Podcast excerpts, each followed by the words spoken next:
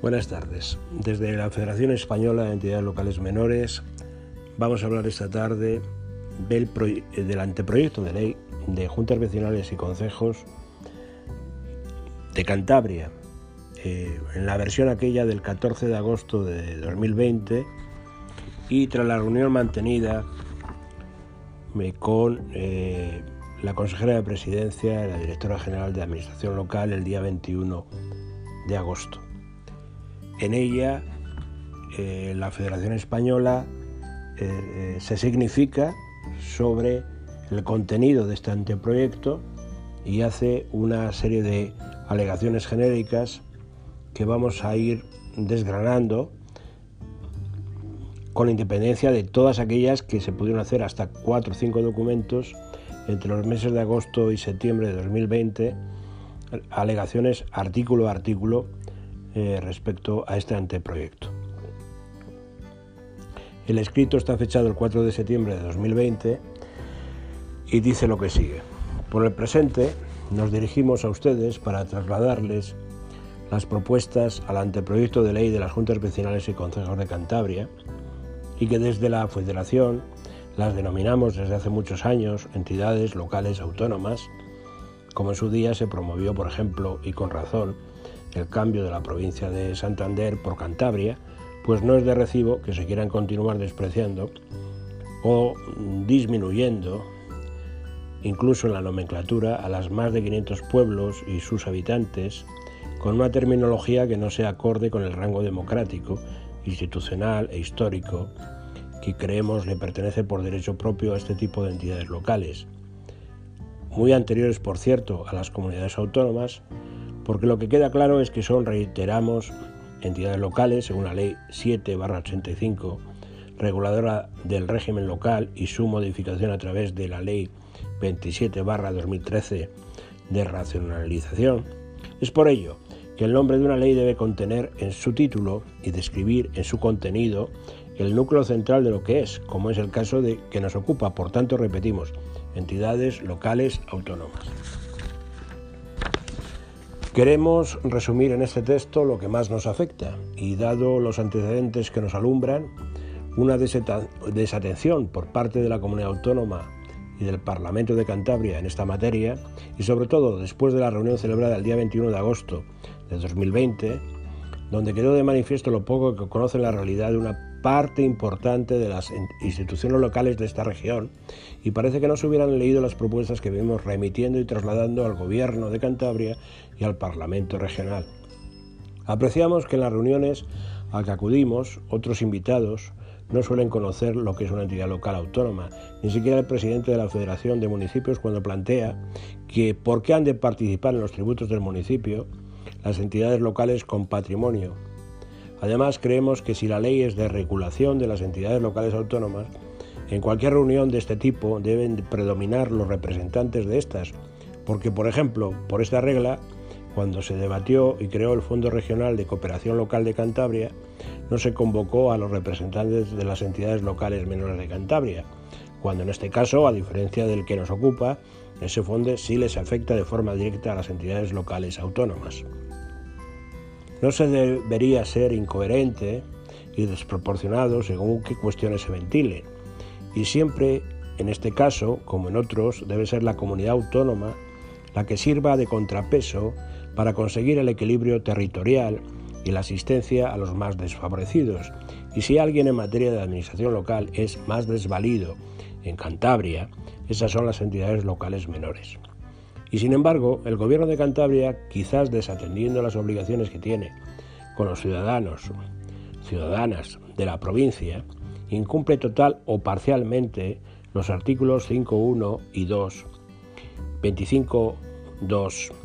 52.1, entre otros, de la Ley Orgánica 8 1981, del 30 de diciembre de Estatuto de Autonomía de Cantabria, Boletín Oficial del Estado 11 de enero de 1982. Todos ellos referidos a la competencia de la comunidad autónoma para regular el régimen local, la financiación de las entidades locales y la igualdad de todos los cántabros sin distinción de los que vivan o no en una entidad local menor. Nos preguntamos para qué quieren las competencias en régimen local, también en materia de entidades locales menores en este caso, el Gobierno y Parlamento de Cantabria si en la práctica no la cumplen ni ejercen, como es el caso que nos ocupa. Pedimos que no se aparente querer hacer algo en esta materia. En realidad no se hace nada nuevo tal y como se han presentado el anteproyecto. Y con el recurso a una ley novedosa, pero sin contenido efectivo y práctico en cuanto al principal problema que son las competencias y financiación. En estos casos sería bueno que se devolviera esta competencia al Estado. Reiteramos, no es posible que tengamos que sufrir durante 26 años una ley nefasta, incoherente, sin claridad competencial y de financiación, y tras esa larga y lúgubre singladura antihumana y desigual,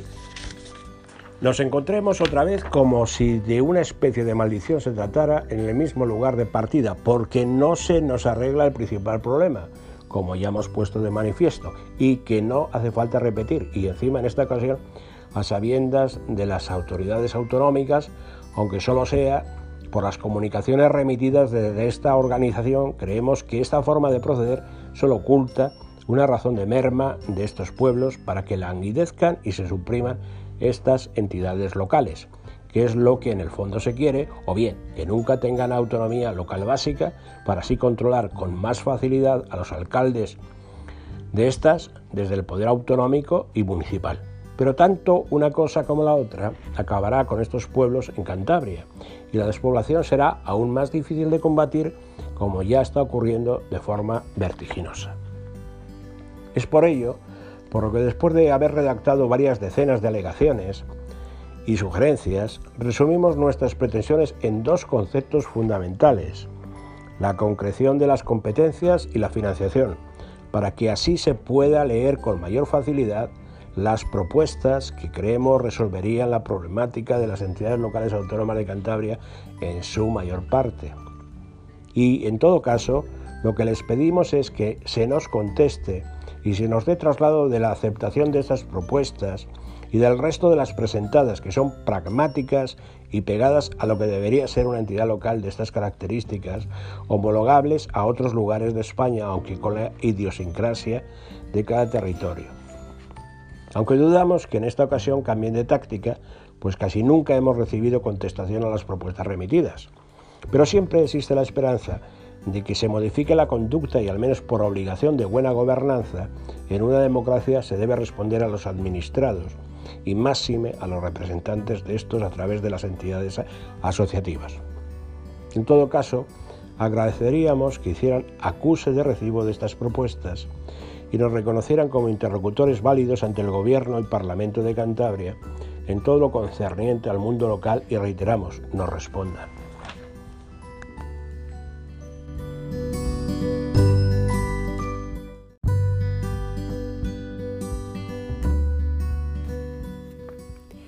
Propuestas al anteproyecto de ley sobre las entidades locales autónomas de Cantabria, la versión del 14 de agosto de 2020. Cuestión previa. Debemos señalar que en el mes de agosto, o que el mes de agosto desde, hace mucho tiempo es casi inhábil, de tal forma que eh, incluso los juzgados y tribunales de justicia, salvo situaciones de fuerza mayor, pues no se celebran juicios, ni se realizan notificaciones ni señalamientos. Igualmente, la empresa privada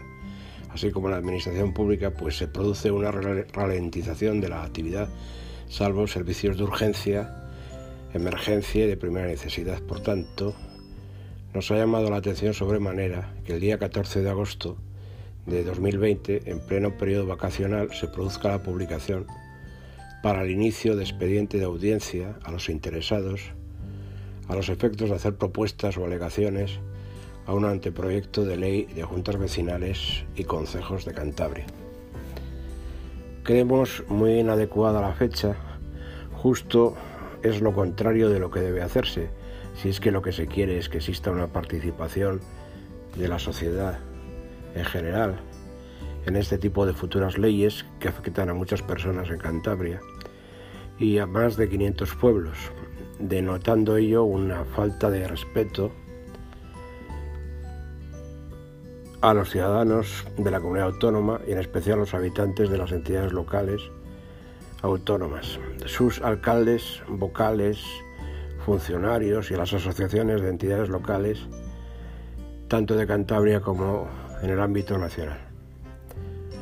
Lo que anula en cierto modo este procedimiento por ineficiente en cuanto al objetivo principal que se debe perseguir, que es la participación ciudadana, cuando se han tardado casi 30 años, es decir, desde 1994,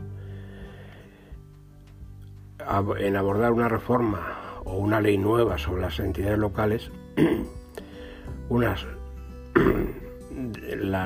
de las más obsoletas de España y encima de las menos adecuadas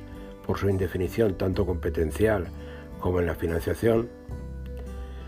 ya en esa época, cuando se aprobó, no digamos ahora, 26 años después, y máxime cuando ha gobernado durante muchas legislaturas un partido político que propugna en sus resoluciones programáticas la defensa y mejora de la financiación de las entidades locales. Parece una contradicción en sí mismo defender una cosa y luego hacer la contraria, o no predicar con el ejemplo, porque tardar casi tres décadas en cambiar una ley del presidente Ormaechea, pues ya ha llovido, y sobre todo el perjuicio recuperable de tantos recursos de todo tipo y en desarrollo local y demográfico que se ha perdido. También desde hace más de 10 años se le han ido remitiendo unas propuestas de modificación de la Ley 6 1994 de 19 de mayo de entidades locales menores de Cantabria y más reciente, desde 2013 y hasta 2018, se han tenido reuniones con los distintos grupos parlamentarios y responsables del Gobierno de Cantabria para presentarles nuestras propuestas de mejora de dicha ley, atendiendo a la experiencia y a la realidad que viven los alcaldes de las entidades locales autónomas de Cantabria y hemos tenido buenas palabras pero ninguna acción. Incluso hemos solicitado en muchas ocasiones una reunión con el señor presidente de la región, don Miguel Ángel Revilla, y nunca se nos ha dado y creemos que no se han leído ni siquiera nuestras enmiendas. Es decir, no han tenido en cuenta ni antes ni ahora, al menos en este borrador, nuestras demandas en esta materia y reiteramos, se resumen en dos conceptos fundamentales, definición, clarificación y concreción de las competencias y la financiación de estas entidades locales. No se puede despachar para resumir en un texto legal nuevo como el que se pretende después de casi 30 años, decir que las competencias de una entidad local autónoma son aquellas de su exclusivo interés y la financiación será garantizada entre la comunidad autónoma y el municipio sin más concreción. Y si nunca se ponen de acuerdo, la comunidad autónoma y el municipio, ¿qué ocurriría? Esto creemos es un despropósito y para más abundamiento lo llamativo es aprobar un fondo de cooperación municipal desde el gobierno de Cantabria de más de 10 millones de euros y dejar fuera de este reparto a las 500 entidades locales menores, pero luego queremos combatir la despoblación y que se cree empleo de calidad en los pueblos. De verdad. Aunque existe siempre la esperanza de tratar de recuperar parcialmente el tiempo perdido, si existe la voluntad política, cuestión esta que demostraría la renovación e innovación de la legislación para resolver problemas y hacer más llevadera la vida a las personas afectadas. En este sentido es muy importante la definición y concreción básica de las competencias y la financiación de las entidades locales. Todo lo que no sea dejar sentado estas dos cuestiones es tanto como marear la perdiz para dar la sensación de cambiar algo para no cambiar nada. Esperamos que no sea así. El anteproyecto no aporta nada nuevo respecto a la legislación actual. Por ello, para esto no se necesita una nueva ley, basta con agregar la nueva regulación electoral a la ley actual. Poner de manifiesto que parece siguen sin saber para qué queremos estas entidades y ninguneando las mismas. No es solo que no se respeta que puedan ser administraciones públicas y tener competencias propias, sino que la administración autonómica interfiere en la gestión de los recursos patrimoniales de nuestras entidades, creando problemas y en otras ocasiones poniéndose de perfil o trabajando para los caciques locales. No se entra en la casuística de nuestras entidades, no se quiere, no se valora, no entienden que solo a partir de ese análisis se puede entrar a corregir la actual ley para que no se repitan o se hagan crónicos los problemas. Si se toman la elaboración de la ley como un asunto de trámite, También pueden escudarse en los letrados a la hora de anticipar que solo saldrá adelante aquello que ellos, los letrados, quieran, manifestando así que están limitados y omitiendo el necesario ejercicio de la voluntad y del impulso político para sacar adelante el, proyecto que desde la consejería deben hacer. Así, cuando no lo ven claro, como en el desarrollo del artículo 156 de la Ley de Haciendas Locales, apunta a posibles problemas, en realidad inexistentes, en materia competencial. Se está obviando que esta y otras leyes debiera redactarse por la nación, los ciudadanos. Nuestro caso, no por el Estado ni, para el Estado, aunque sean normas de derecho administrativo. En ese trámite, dentro de la Consejería y en el trámite del Parlamento Regional. Esta ley ha de redactarse para las entidades locales, no para los municipios. Y nadie habla de ello porque es políticamente incorrecto. Está de alguna manera en cuestión la industria política de la comunidad autónoma, porque tomarse en serio nuestras entidades a la hora de una nueva regulación supone admitir y dar carta de naturaleza al hecho de que a los ciudadanos de Cantabria lo representan otros electos además de los ediles del municipio.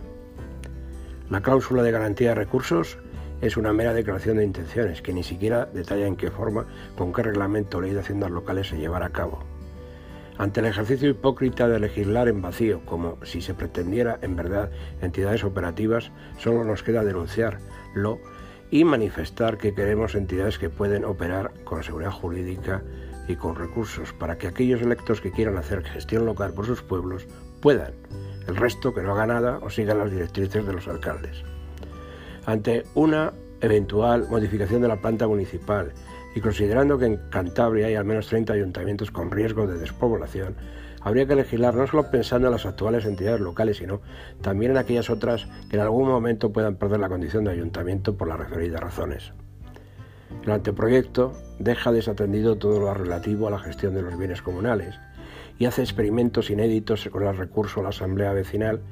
para la gestión de la Junta Vecinal y también en materias como la moción de censura cuestión de confianza, como si los presidentes de estas entidades fueran políticos profesionales con los problemas añadidos que yo plantea. Tampoco se ocupa de la supervisión.